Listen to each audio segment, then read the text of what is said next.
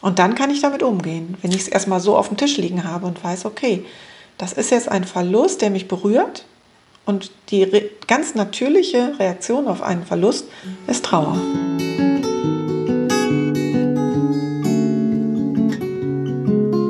Wenn ich gehen muss, werde ich euch winken, allen, die mich suchen. Dort, wo ihr mich hört, dort werde ich. Das Lebensende. Dein Podcast über das Lebensende. Ich bin Corinna und ich spreche über bedürfnisorientiert Sterben zulassen. Mein Ziel ist es, dass Sterben in Würde sein darf und wieder dahin rückt, wo es hingehört in die Mitte der Gesellschaft. Wenn ich gehen muss, werde ich im Lachen sein, in Tränen und im Frieden. Dort, wo ihr mich fühlt, dort bin ich geblieben. Hallo und ganz herzlich willkommen zu einer neuen Episode des Lebensende Podcasts. Ich freue mich sehr, dass du auch heute wieder dabei bist und bevor ich dir von meinem Austausch mit Christine erzähle, möchte ich dir gern von meinem Workshop am 22. Dezember um 20.30 Uhr erzählen. Und zwar kennen einige von euch ganz sicher schon das kostenfreie Workbook Die Elf Impulse für die Begegnung mit trauernden Zugehörigen. Und immer wieder erreichen mich dazu Fragen, Fragen, die ihr euch selbst stellt, Fragen, die euch von Zugehörigen gestellt wurden. Und deswegen habe ich mich entschlossen, ein wenig tiefer auf diese Thematik einzugehen. Wer sich das Workbook bereits runtergeladen hat, hat schon eine grobe Idee davon. Gleichzeitig ist es aber keine Voraussetzung, das zu kennen, um an dem Workshop teilzunehmen, teilnehmen zu können. Gleichzeitig gibt es auch keine berufliche oder fachliche Zugangsvoraussetzung. Also diese Themen, um die es geht, einen Einstieg ins Gespräch finden, die richtigen Worte finden, Unsicherheiten zu überwinden, klar und kraftvoll neben diesen Menschen stehen zu können, das überschneidet sich im privaten wie im beruflichen. Ja, und trauernde Menschen brauchen einfach Menschen an ihrer Seite, die dort kraftvoll stehen, während in ihrem Leben der Sturm wütet und alles durcheinander wirbelt. Im Anschluss an die Präsentation wird es nochmal genügend Zeit geben, dass jeder Teilnehmer, so er denn mag, seine eigenen Fragen stellen und mit mir in den Austausch kommen kann. Und wenn auch dein Interesse geweckt ist, dann schau ganz gerne in die Show Notes. Dort findest du einen direkten Link zum Workshop am 22. Ich freue mich auf dich. So, und jetzt aber zum Austausch von Christine und mir. Jeder und jede trägt die Fähigkeit des Trauerns in sich und braucht nicht gleich Trauerbegleitung. Gleichzeitig hat der Schuster die schlechtesten Leisten. Ich mag sagen, sich selbst und vor allem auch sich als Fachkraft begleiten zu lassen oder auch sich Input und Impulse von anderen Fachkräften zu holen, das kann durchaus sehr, sehr hilfreich bei der eigenen Trauerverarbeitung sein. Es ist ganz normal, dass man sich selbst auf einmal nicht wiedererkennt oder auch nach Monaten und Jahren tiefe Trauer verspürt. Das ist normal. Wir schauen in dieser Episode vor allem auf die Trauer und Begleitung von Fachkräften. Gern wird gesagt und geraten, pass gut auf dich auf, du musst auf dich achten. Und dann war es das auch schon. Dann die große Frage, ja, wie mache ich das denn eigentlich? Ich frage Christine, was ich als Fachkraft tun kann, wenn ich zum Beispiel in einem Zimmer stehe, einen Patienten ansehe und merke, dass ich plötzlich mitleide, dass ich nicht mehr nur mitfühle, sondern wirklich auch Neid empfinde. Oder wenn ich Gedanken habe, wie ich, ich hätte noch gern viel, viel mehr getan, ich hätte gern mehr Zeit mit dir verbracht. Ich fühle mich hilflos und diesem Zeitstress ausgeliefert. Ich wünsche euch für diese Episode vor allem Zeit, um in Ruhe zuzuhören und hilfreiche Impulse. Hallo und ganz herzlich willkommen, Christine. Ich freue mich sehr, dass du heute bei mir bist. Hallo Corinna, vielen Dank für die Einladung und schön, dass ich hier sein darf. Ja, vielleicht magst du direkt ähm, damit einsteigen, dich einmal kurz vorzustellen. Wer bist du und was machst du beruflich? Hm, das ist ganz schnell gesagt. Ich bin Christine aus Oberhausen, aus dem Ruhrgebiet und ich bin Bestatterin, freie Trauerrednerin und Trauerbegleiterin. Und du hast auch einen Podcast. Darüber bin ich auf dich aufmerksam geworden, über Instagram und über den Podcast. Und äh, in dem Podcast genau. gibst du Impulse für Trauernde nach draußen. Ja, der Podcast heißt Liebevoll Trauern. Und der drückt äh, im Titel schon aus, finde ich, dass wir in einer solchen Lebensphase, wo wir um einen geliebten Menschen oder auch um ein Haustier oder um eine Lebensphase oder um einen Job, den wir verlieren, trauern, dass wir in dieser Zeit ganz liebevoll mit uns selber sein dürfen, um in die Heilung zu kommen. Und das mache ich jetzt seit einem guten Jahr. Also September 2019 ist der Podcast gestartet und ähm, ja, in ganz relativ unregelmäßigen Abständen, aber immer schnappe ich mir irgendeinen kleinen Impuls raus. Ganz oft inzwischen sind es auch Hörerfragen, die ich beantworte. Ich kriege relativ viel Feedback und dann ähm, greife ich Themen auf, die die Hörer gerne haben möchten. Ja, und ich finde das ähm, gerade so schön, was du ansprichst. Wichtig, was du ansprichst, dass es eben nicht nur um die Trauer geht, wenn ich einen Menschen verloren habe, sondern dass es einfach mhm. sich auf so viele Lebensbereiche bezieht und ausdehnt und dass da das an jeder Stelle hilfreich sein kann, nicht muss, das ist nicht für jeden was, aber hilfreich sein kann, sich da tatsächlich ähm, was mitzunehmen, was anzuhören, sich unterstützen zu lassen und vielleicht auch Ideen mhm. zu bekommen, ähm, wie man selber einen Umgang damit finden kann. Ja, genau. Und das Netz an Trauerbegleitung ist halt irgendwie nicht in jede Ecke von Deutschland oder Österreich oder Schweiz ganz eng geflochten. Ne? Deswegen ist das so gut, dass die Menschen über so Podcasts, und es gibt ja noch mehr Podcasts zum Thema Trauer, dass man das einfach von überall hören kann und sich Hilfe holen kann, ohne dass man jetzt irgendwie sich einen Trauerbegleiter suchen muss, zu dem man 100 Kilometer fahren muss, weil man eben irgendwie am Ende der Welt wohnt. Ne?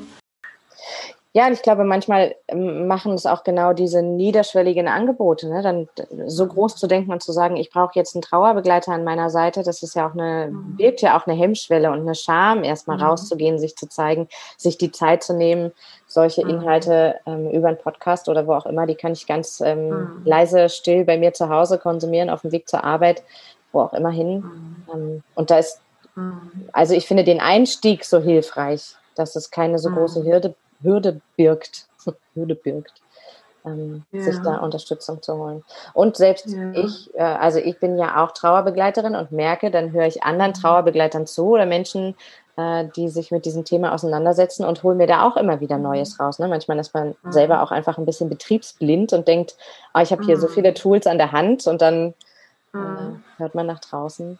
Auch gerade wenn man ähm, selber in einer Situation steckt, nochmal der Trauer oder einer emotionalen Situation ähm, bin ich für mich privat einfach auch nicht der beste Begleiter. so.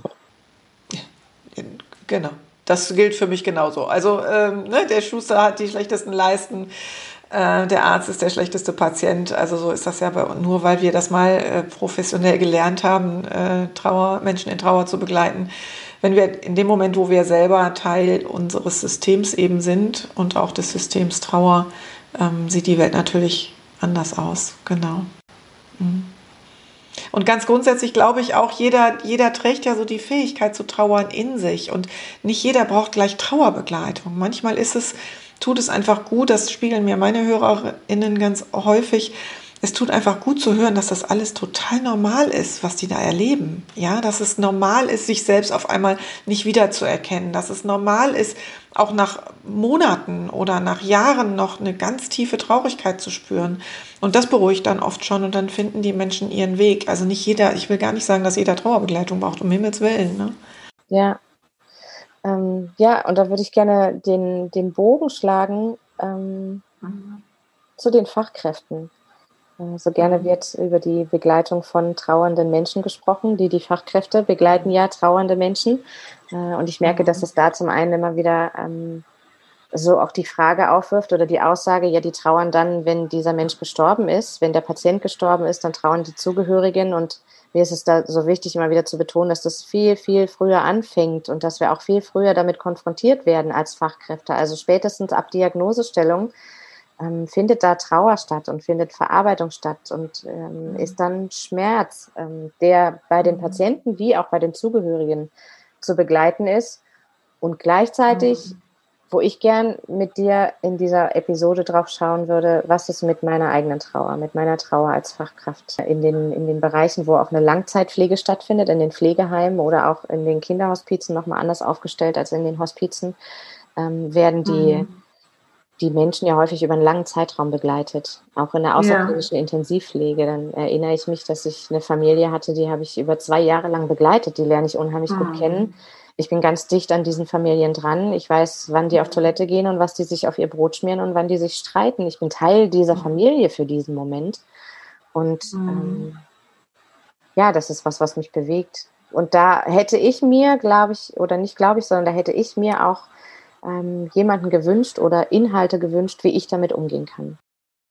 Also ich glaube, es braucht da im ersten Schritt schon dieses Bewusstsein, dass wir als Fachkraft eben auch trauern dürfen. Und zwar genau, weil wir uns berühren lassen, weil wir eben nicht irgendwie professionell, das heißt ja immer, also das heißt häufig, finde ich, zu häufig, ähm, es braucht eine professionelle Distanz. Ne? Das, ähm, da kann ich jetzt persönlich nicht so viel anfangen. Ich merke, dass ich in meinen Begleitungen dann besonders nah am Menschen sein kann und auch einen, Punkt finde, der dann etwas in Bewegung bringt, wenn ich selber sehr berührt bin von dem, was da gerade passiert. Ja?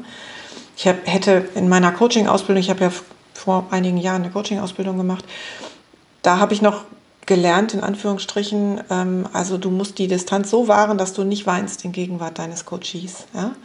Und heute merke ich zum Beispiel auch in der Genogrammarbeit, wenn ich mit Menschen in der Biografie arbeite, dann, wenn mir die Tränen kommen, dann weiß ich, wir sind an einer Stelle in dieser Arbeit, die ganz essentiell ist, die ganz wichtig ist. Und deswegen ist mein eigenes Gefühl und meine eigene Verbindung in dem Moment auch so wesentlich. Sonst würden wir an diesen Punkt nicht kommen. Ne?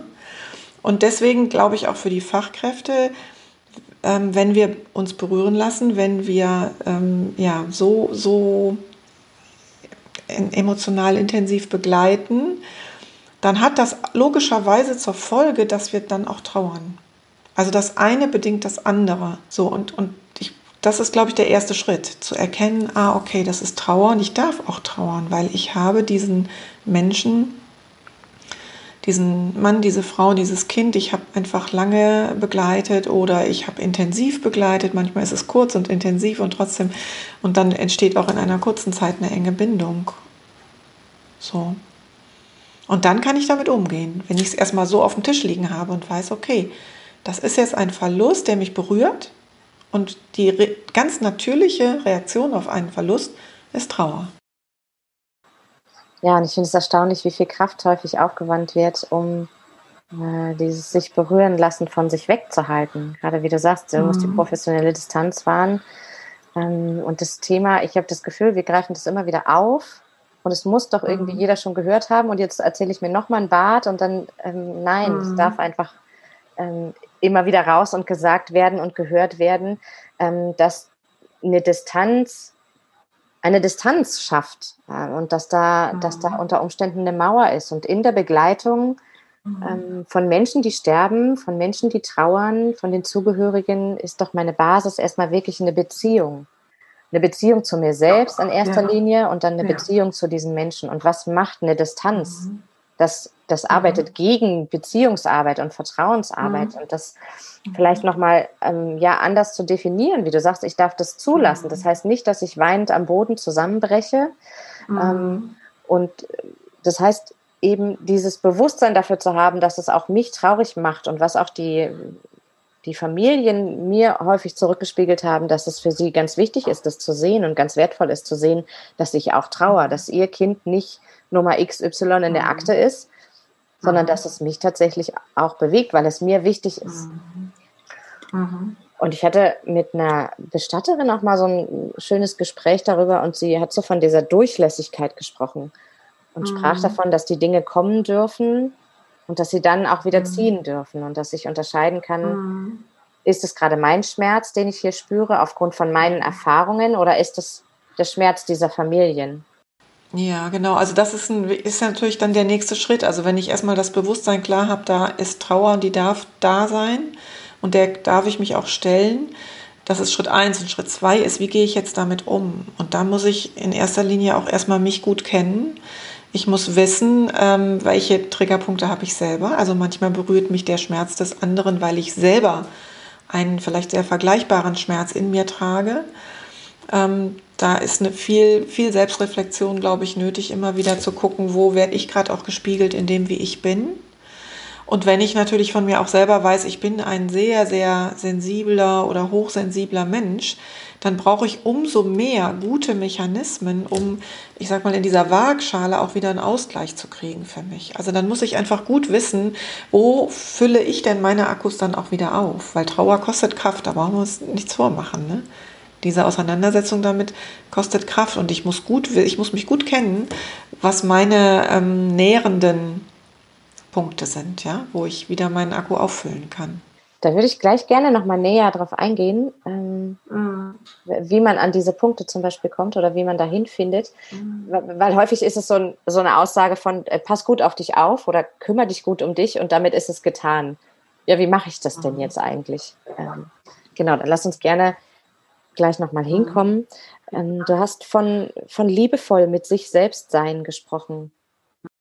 Als Fachkraft, die, die mir vielleicht selber noch äh, gerade auf die Schulter haut und sagt, oh, jetzt war ich doch wieder zu emotional und jetzt bin ich zu dicht dran und das ergreift mich zu sehr.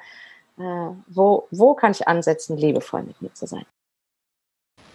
Ich finde, das kann man schon allein körperlich unterstützen, indem wir uns wirklich, und die Hörer können das jetzt leider nicht sehen, wir uns mal selber in den Arm nehmen, nicht nur gedanklich, sondern tatsächlich mal die Hände verkreuzt auf unsere Schultern legen und wirklich uns in den Arm nehmen, so wie, wie wir eine gute Freundin auch in den Arm nehmen würden, wenn die Unterstützung braucht. Aber uns selber nehmen wir eben selten in den Arm. Auch gefühlsmäßig nicht. Ne? Von uns fordern wir immer eher, ne, dass etwas möglichst gut sein muss, dass wir gut funktionieren müssen, dass wir dieses noch machen müssen, jedes noch machen müssen. Und diese, diese Milde, die wir oft einer guten Freundin oder einem guten Freund entgegenbringen, da dürfen wir den Spiegel gerne mal umdrehen. Ne? Sagen, okay, ähm, wie würde jetzt, wie würde ich andersrum mit jemandem umgehen? Und das Gleiche gönne ich jetzt mal mir selber. Und das sind vor allen Dingen auch, also gerade das ist was, was ich ja ähm, ganz achtsam zwischendurch tun kann, was gar nicht viel Zeit mhm. braucht. Ne? Also Zeit ist so also ein Faktor, der immer wieder mhm. auch an mich herangetragen wird. So, ich habe keine Zeit. Ja. Äh, ja. Ich kann mir das nicht leisten. Und das ich finde, das fängt, also es geht so, wie du eben sagst, es braucht nicht immer die große Zeit. Auch dieses Thema Akku auffüllen, das braucht natürlich dann viel Zeit, wenn ich meinen Akku immer auf Null oder unter Null leer laufen lasse.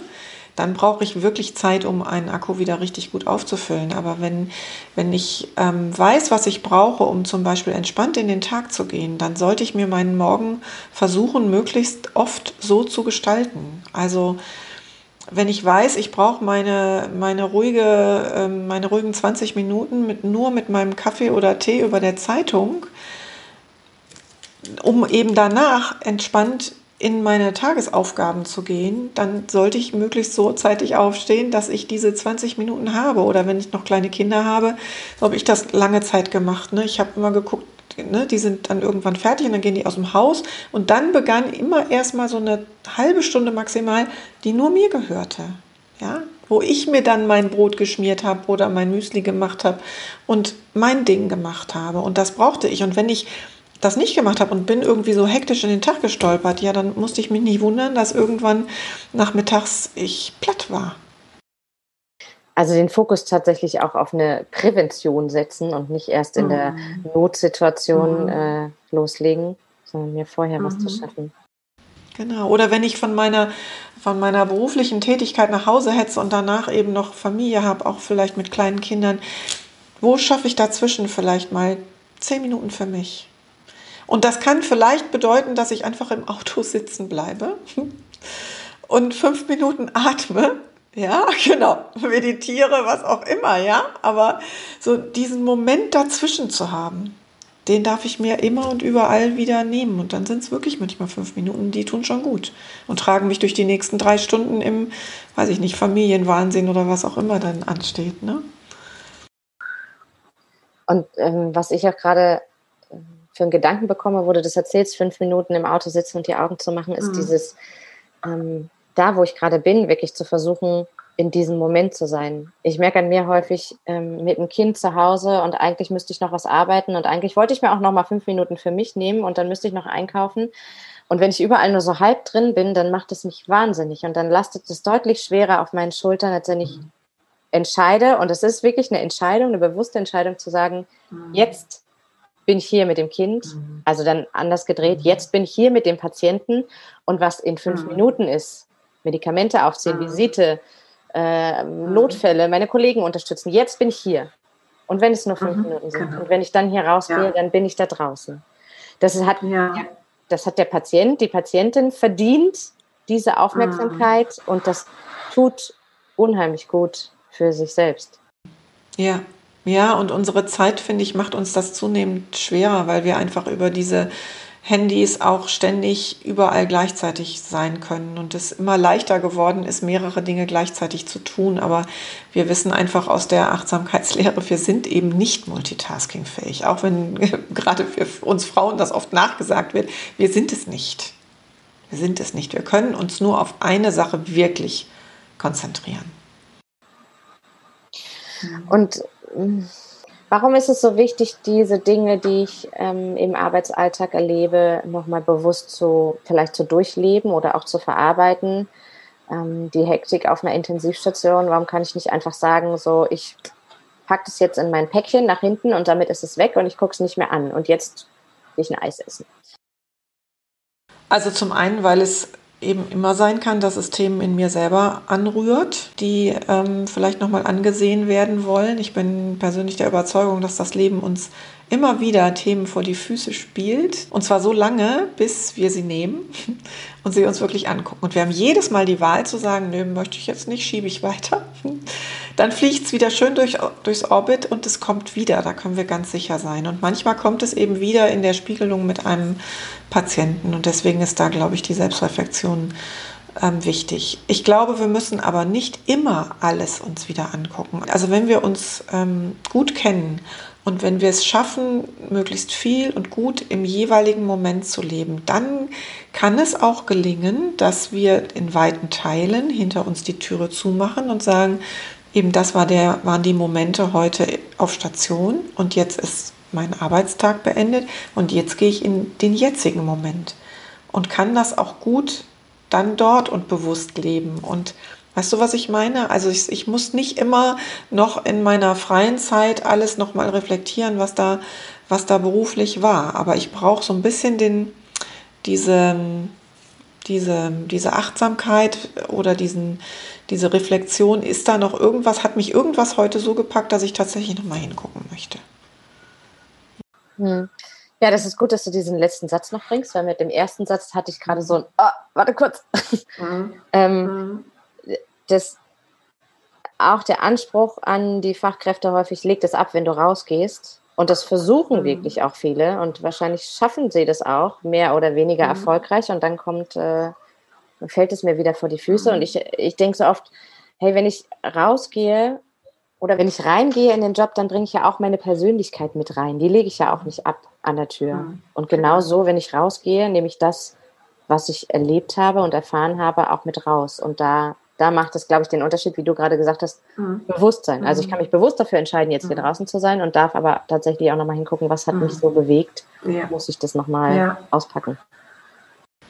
Ja, genau. Und ich glaube auch, dass eben nicht all, wir müssen auch nicht alles immer selber mit uns ausmachen. Also ich halte sowas wie eine Supervision in relativ regelmäßigen Abständen oder jemanden zu haben, eine Kollegin, einen Kollegen zu haben, mit dem man gut ähm, sich austauschen kann, wo man gut nochmal eine, so eine Metaebene finden kann, für sehr, sehr wichtig. Das merke ich für mich in der Trauerbegleitung. Also ich nehme mir auch immer wieder mal eine Stunde Supervision, wenn ich das Gefühl habe, ich brauche jetzt nochmal wirklich einen Blick von außen. Und dann sind ja die Supervisionen äh, doch in recht großen Abständen und ich glaube, als Fachkraft mhm. ist man da auch sehr angewiesen auf seinen Arbeitgeber in, ähm, mhm. ob das stattfindet und in welchen ähm, mhm. Sequenzen das stattfindet. Ja. Was kann ich denn ähm, im Kleinen tun?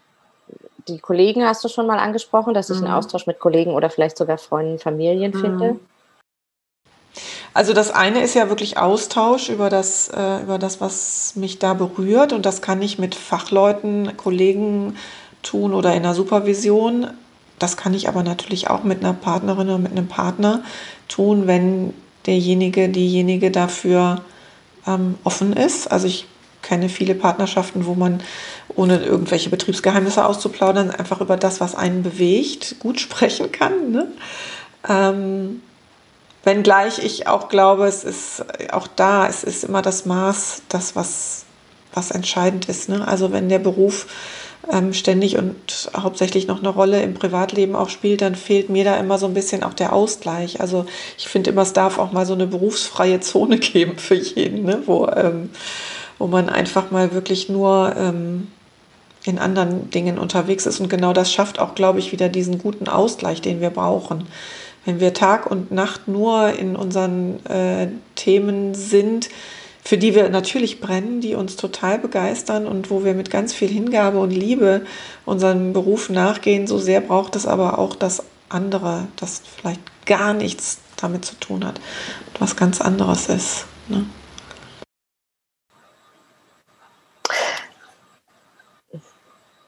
Ja, und du hattest ähm, ja auch gesagt, dass es der, der fachliche Austausch untereinander, wenn ich vielleicht eine Partnerschaft habe, die äh, wo auch beide aus diesem Fachgebiet bekommen, ne? dass man sich da äh, vielleicht auch wirklich eine Zeit schafft. Wir können darüber sprechen und wir können das austauschen. Tut auch total gut, sich fachlich auszutauschen ähm, mhm. und dann nochmal klar mhm. zu haben, das ist jetzt unsere Zeit und auch wenn das jetzt vielleicht gerade noch bewegt, ähm, aber das, das gehört jetzt hierher und das gehört jetzt zu uns. Ähm, und was ich gleichzeitig, um auch von der Partnerschaft nochmal wegzugehen, finde, was unheimlich hilft, ist, ähm, eine, ein Wissen, eine Weiterbildung oder, oder auch einfach nur ein, ein Input an Fachlichem, von in Austausch mit Ärzten, äh, in Austausch mit meinen Kollegen und zu sagen, ich weiß an der Stelle nicht mehr weiter. Also nicht nur zu erzählen, was mich bewegt, dass es mich bewegt, sondern so ein, ich weiß da einfach nicht mehr weiter, was können wir denn tun, was kannst du denn, ähm, was hast du denn vielleicht noch für Gedanken?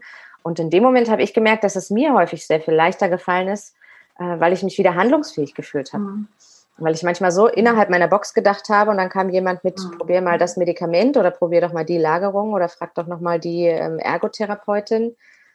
Und dann hat es mir schon ganz viel genommen, weil ich es, weil ich plötzlich die Möglichkeit hatte, was zu tun und es wieder in Bewegung kam und nicht feststeckte. Mhm. Ich weiß jetzt nicht, ob es das in pflegerischen Berufen häufig gibt, aber es gibt ja das Instrument der kollegialen Beratung. Kennst du das? Nee.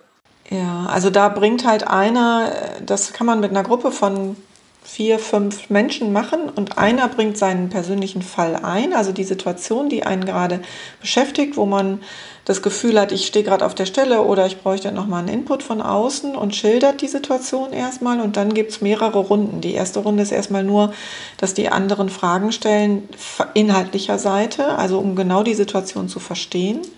Und dann kann jeder in der zweiten Runde jeder etwas reingeben, einen Gedanken dazu. Und derjenige, der der Fallgeber ist, ähm, darf aber in dem Moment noch nicht Stellung beziehen, sondern ist erstmal aufgefordert, nur zuzuhören. Und dann kann in der letzten Runde nochmal ein Austausch dazu stattfinden. Und ich bin immer wieder, ich habe das Instrument mehrfach ähm, auch ähm, mit Führungskräften erarbeitet und also in meinem früheren Dasein, als ich noch nicht Trauerbegleiterin und Bestatterin war. Und das ist schon, schon klasse, was da in kurzer Zeit besteht, äh, entsteht. Ja, das hört sich gut an. Also das habe ich tatsächlich vorher noch nie gehört. Und ich mag äh, mhm. dieses, äh, diesen Weg, einer erzählt, der andere hört zu. Mhm. Und dann bleibt es mhm. einfach erstmal so stehen und kann wirken, dass, es, mhm. dass man nicht in die Position kommt, sich rechtfertigen zu müssen oder mhm. ähm, und auch nicht sofort bewertet, ne? Also für sich nicht sofort bewertet, ach nee, das geht ja sowieso nicht, nee, die Idee ist doof, die, ne, die funktioniert nicht, sondern indem man es erstmal hört und stehen lässt, sackt es ein bisschen und dann auf einmal entsteht so ein Möglichkeitsraum, wo, wo dann doch Dinge denkbar werden und dann auch machbar werden, die vorher vielleicht undenkbar waren. Jetzt habe ich gerade ganz speziell eine Situation im Kopf und wir wollten noch mal darauf eingehen, ähm, was es noch so für Möglichkeiten gibt. Mhm. Äh, ich war an Weihnachten ähm, im, im Hospiz tätig und es gab ähm, einen, einen Patient, der dort war und, seine, und hatte nicht so viel Rückhalt von der Familie. Und ich habe in dieser Tür gestanden, mhm. habe ihn angesehen, kannte ihn auch schon ähm, über mehrere Aufenthalte und habe gedacht, oh mein Gott, wie traurig ist denn das? Du bist jetzt hier alleine mhm. und du hast gerade wenig Möglichkeiten, das für dich zu ändern und du bist total auf uns angewiesen. Und das hat mich plötzlich, lange Zeit habe ich immer gesagt, ich habe ein Mitgefühl, aber ich leide nicht mit. Und plötzlich stand ich da an dieser mhm. Tür, habe diese Situation gesehen und habe mitgelitten. Es hat mir, hat mich geschmerzt. Mhm. Was kann ich, mhm. was würdest du mir raten oder was würdest du mir mitgeben können? Mhm. Mhm. Ja, da bin ich tatsächlich auch wieder bei dem eigenen Selbstmitgefühl und dem Anerkennen, dass auch das so sein darf. Also ich erlebe das ehrlich gesagt jedes Jahr zu Weihnachten mit meinen Trauernden. Also gerade wenn ich, ähm, ich begleite relativ viele Frauen, die ihren Partner oder ihre Partnerin verloren haben. Und wenn dann insbesondere keine Kinder mehr da sind, ja, dann sind die oft total alleine. Und das kann ich, das ganze Jahr über kann ich damit sehr gut umgehen und äh, habe da, glaube ich, eine, eine, gute, ähm, eine gute Haltung zu. Aber zu Weihnachten schmerzt mich das auch noch mal viel, viel mehr. Und das darf ich für mich anerkennen. Ich meine, ich bin ja auch da kein Roboter, ja. Also ich, ich erlebe für mich Weihnachten als eine, ein Fest, wo wir wirklich in Familie sein können. Und bei uns, Gott sei Dank, läuft es auch äh, zu 95 Prozent sehr, sehr friedlich dann ab zu Weihnachten. Manche haben ja da größere Schwierigkeiten, gerade zu diesen sensiblen Zeiten. Aber das darf mich dann schmerzen, wenn ich das bei anderen erlebe, die das so gerne hätten, aber es eben nicht haben oder nicht mehr haben. Und indem ich das anerkenne, ist es schon für mich das erste, der erste Punkt, wo ich mich wieder in den Arm nehme und sage, okay, da darf ich auch mit mir selber milde sein. Und dann braucht es eine Haltung von, ich kann die Welt jetzt an der Stelle gerade aber ehrlich gesagt auch nicht retten.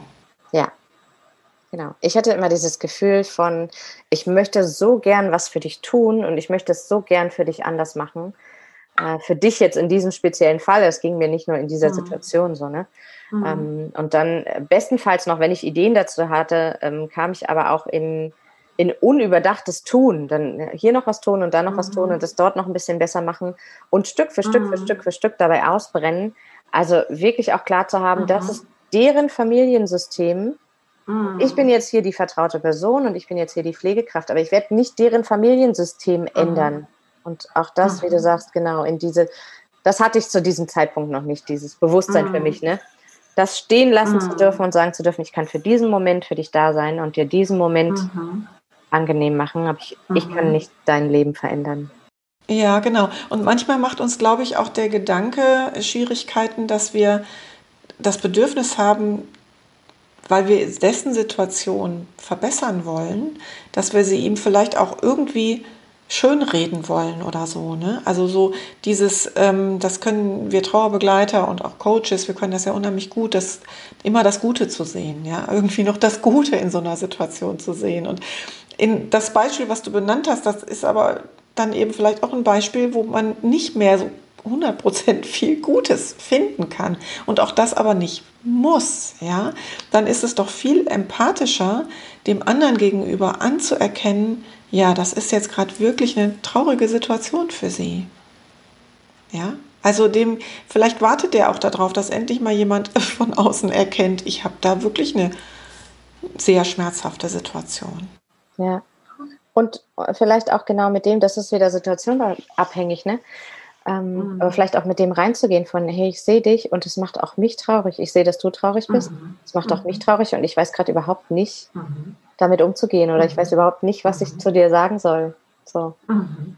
Genau, ich muss nichts schönreden. Ich kann das, was, was schwierig ist in der Kommunikation, das darf ich so benennen. Das ist immer mein erster Tipp, wenn mich jemand fragt, wie gehe ich denn eigentlich mit so einer Situation um? Ich bin so unsicher. Dann sage ich immer, ja, dann sag das, dass du ja. unsicher bist oder und, dass du gerade sprachlos bist.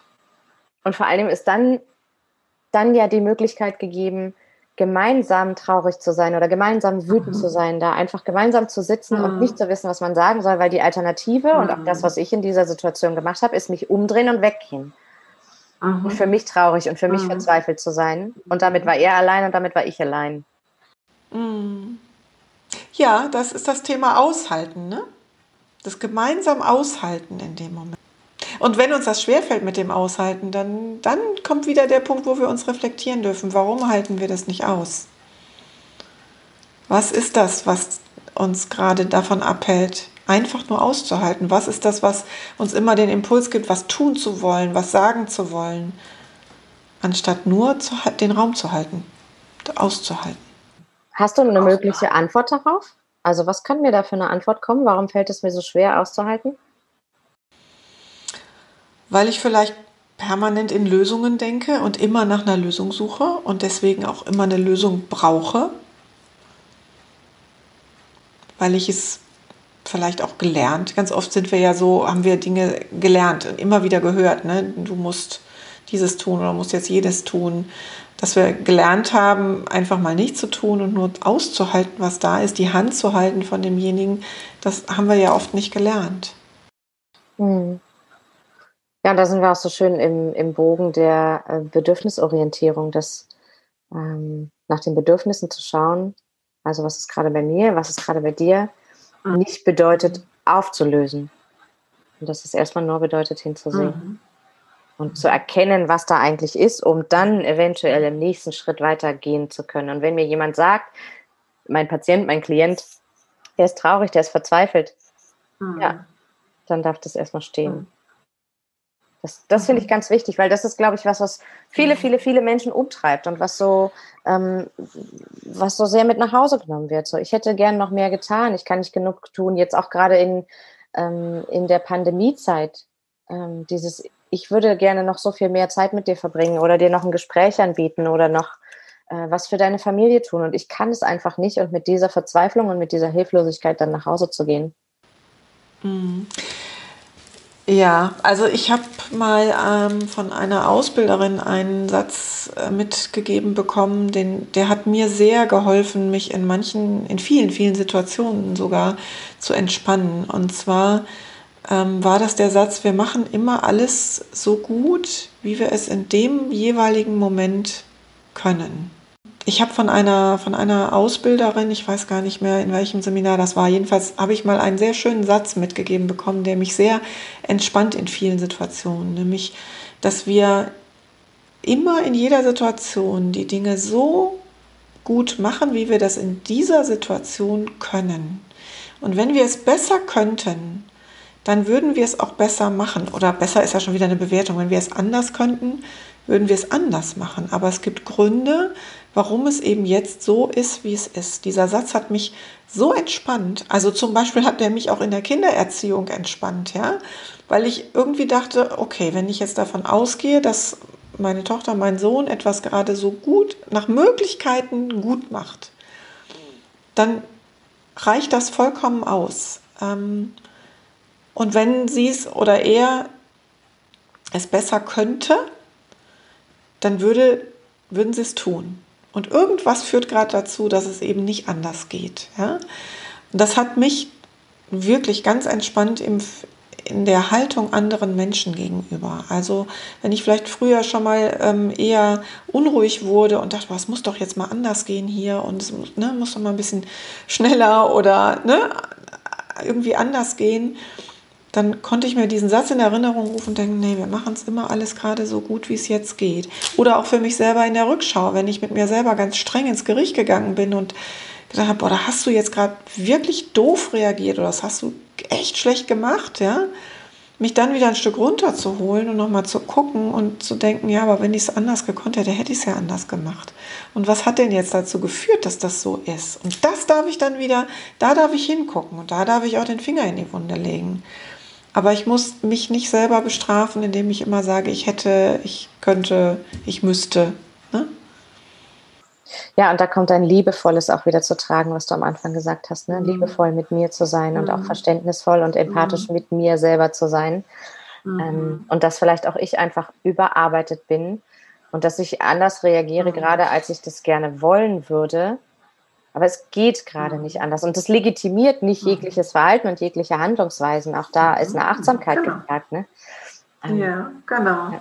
Und äh, eine Schwester von der Intensivstation, die habe ich äh, tatsächlich vor kurzem gefragt, wie machst du das eigentlich, ähm, dann da wieder zu gehen und äh, mit diesen Schicksalen, mit diesen Situationen umzugehen. Und sie sagt, ähnliches wie du jetzt, ne? Sie sagt, ich gehe da runter und ich mhm. weiß, dass ich alles Mögliche getan habe. Ich habe mein Bestmögliches getan. An der Stelle war Grenze mhm. und damit ist meine Grenze für mich als Menschen mhm. ähm, erreicht. Und jetzt gehe ich nach Hause Und jetzt versuche ich mich zu regenerieren, damit ich morgen wieder da sein kann, um morgen wieder mein Bestmögliches zu tun, um nicht mhm. morgen ausgefallen zu sein mhm. und komplett zu fehlen. Mhm. Ja, das hat mich genau. recht beeindruckt, äh, dass sie das so gesagt hat. Mhm. Und, mhm. und wie du es auch gerade angesprochen hast, das sind ja dann beide Seiten. Also es kann der Blick auf mich sein und gleichzeitig auch der Blick auf mein Gegenüber sein, ne? dass auch der so mhm. handelt, wie er handelt, weil er nicht anders kann. Genau. Ich danke dir sehr für deine Zeit, Christine. Das war ein schönes Gespräch. Ich danke dir, ja. Das ist so dahin geflossen. Das finde ich immer schön, wenn es nicht so fertig vorgefertigte Fragen sind und dann arbeitet man die ab, sondern es darf so dahin fließen und wir dürfen uns gegenseitig ähm, inspirieren. Ja, dies ist, und das weiß ich jetzt schon ganz sicher, eine Podcast-Episode, die mir noch ein zweites und ein drittes Mal anhört. Vielen lieben Dank Christine. Vielen lieben Dank dir fürs Zuhören und nicht vergessen, am 22.12.20.30 Uhr für anderthalb Stunden der Workshop Die Impulse für die Begegnung mit Trauenden zu Zugehörigen. Schau in die Show Notes, dort findest du auch alle Links. Geh zu Christine, ihrer Website, ihrem Podcast und vor allem auch zu ihrem Buch führen. Bis zum nächsten Mal, wieder hier bei Das Lebensende.